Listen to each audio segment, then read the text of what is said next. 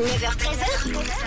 Pause café avec Jade. sur rouge. Bienvenue les amis dans cette pause café. Comme tous les jours à cette heure-ci, je m'intéresse à ce qui vous met de bonne humeur finalement.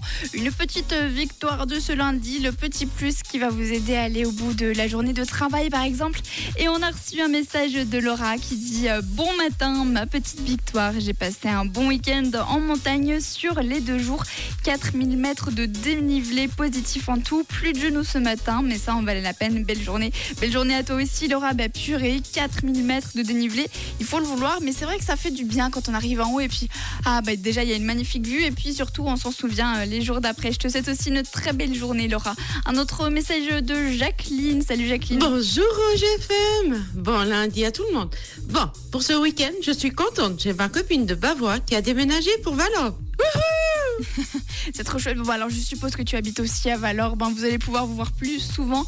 C'est trop cool quand euh, nos proches habitent dans le même euh, coin que nous. Comme ça, on peut les voir un peu plus souvent.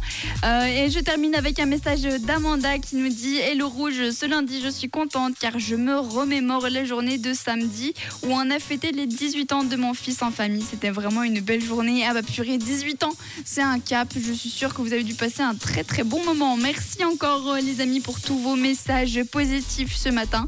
On en retrouvera d'autres dès demain matin évidemment de 9h à 10h. Je vous souhaite une très belle journée de notre côté. On continue avec la queen des queens, c'est Britney Spears.